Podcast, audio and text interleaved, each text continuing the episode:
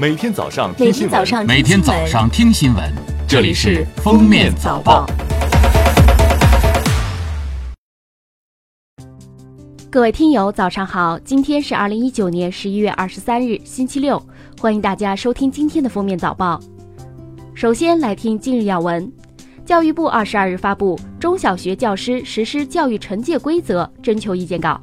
规则提出，教师在课堂教学、日常管理中，根据学生违规违纪情形，可采取点名批评、适当增加运动要求、不超过一节课堂教学时间的教室内站立或者面壁反省等方式，当场进行教育惩戒。农业农村部畜牧兽医局局长杨振海二十二日说。当前生猪存栏降幅收窄，能繁母猪存栏回升，未来两个月生猪出栏量会有所增加。同时，前段时间很多养殖户养大猪留母猪，未来两个月上市猪肉量会有所增加。此外，第四季度进口力度可能还会加大，一些屠宰企业、物流和冷链企业库存猪肉也到了轮换出清的时候。综合上述情况，从供求角度分析，是不支持生猪价格高位持续运行的。二十二日，二零一九年中国科学院院士增选结果揭晓，共选举产生了六十四名中国科学院院士，其中数学物理学部十一人，化学部十人，生命科学和医学学部十人，地学部十一人，信息技术科学部七人，技术科学部十五人。新当选院士中，年龄最小的四十二岁，最大六十七岁，女性六名。此外，还有二十名中国科学院外籍院士当选。国家统计局二十二日发布消息，根据我国国内生产总值核算制度和第四次全国经济普查结果，国家统计局对二零一八年 GDP 初步核算数进行了修订。主要结果为，二零一八年 GDP 为九十一万九千二百八十一亿元，比初步核算数增加一万八千九百七十二亿元，增幅为百分之二点一。国家发展改革委、商务部二十二日发布市场准入负面清单二零一九年版，二零一九年版负面清单放开养老机构设立许可、社会福利机构设立许可等措施，共列入事项一百三十一项。相比二零一八年版负面清单减少事项二十项，缩减比例为百分之十三。下面是今日热点事件：近日，南航航班上一名七旬老人无法排尿，暨南大学附属第一医院张红医生、海南人民医院肖占祥医生前往救助。肖医生制作简易穿刺装置后，张红医生用嘴吸尿近八百毫升。二十一日，肖占祥被院方授予德艺双馨风尚奖，获十万元奖励。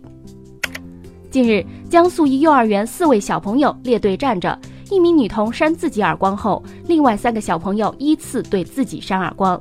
当地教育局表示，因午休期间四名学生嬉戏打闹，影响其他学生休息，被老师体罚，已责令辞退涉事教师。十一月二十一日。法院审理被告人陈桂平故意杀人案，公诉人建议判处其有期徒刑三年，缓刑五年。今年五月，陈桂平的父亲陈水新病情加重，难忍病痛，逼迫陈桂平帮其自杀。无奈之下，陈桂平骑摩托在骑到废弃的崇泰寺，将被子浇上汽油后离开。陈水新自行点燃汽油，结束生命。据报告，二零一九年我国刷脸支付用户达到一点一八亿人，到二零二零年将突破七点六亿。刷脸支付或将取代二维码成为主要支付方式。中国刷脸技术也远远领先欧美。有网友表示，以前吹过的靠脸吃饭的牛，终于可以实现了。十一月二十二日上午，记者从北京警方处获悉。十一月十九日晚间，与家人失联的人民大学女毕业生王玉敏已经确认离世。经过初步勘查，系自杀。目前，该案件仍在调查之中。警方呼吁关爱身边的抑郁症人群，也希望网友给受害人和家属空间，不要造成二次伤害。最后来听国际要闻：当地时间二十一日发生毁灭性火灾后七个月。巴黎圣母院和巴黎其他建筑古迹一样，恢复建筑夜间照明。据报道，火灾发生之前，巴黎圣母院有两套照明系统，其中一套系统尚未修复，但已修复的照明灯组足以照亮巴黎圣母院的正面。美国总统特朗普表示，他将在2020年大选投票前的某个时候公布自己的财务记录。特朗普在社交媒体上说：“当我在选举前的某个时间公布我的财务报表时，它只会表明一件事：我甚至比人们想象的富有得多。”马来西亚移民局消息，该局日前逮捕了680名中国公民。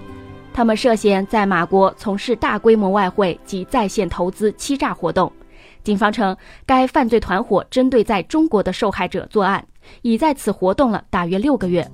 二十日，一支由一百五十名移民局官员组成的队伍突袭了嫌疑人们在赛城的总部，约一百名嫌疑人逃脱，六百八十人被捕，将被拘留十四天。移民局将继续追踪其余的集团。感谢收听今天的封面早报，我们明天再见。本节目由喜马拉雅和封面新闻联合播出。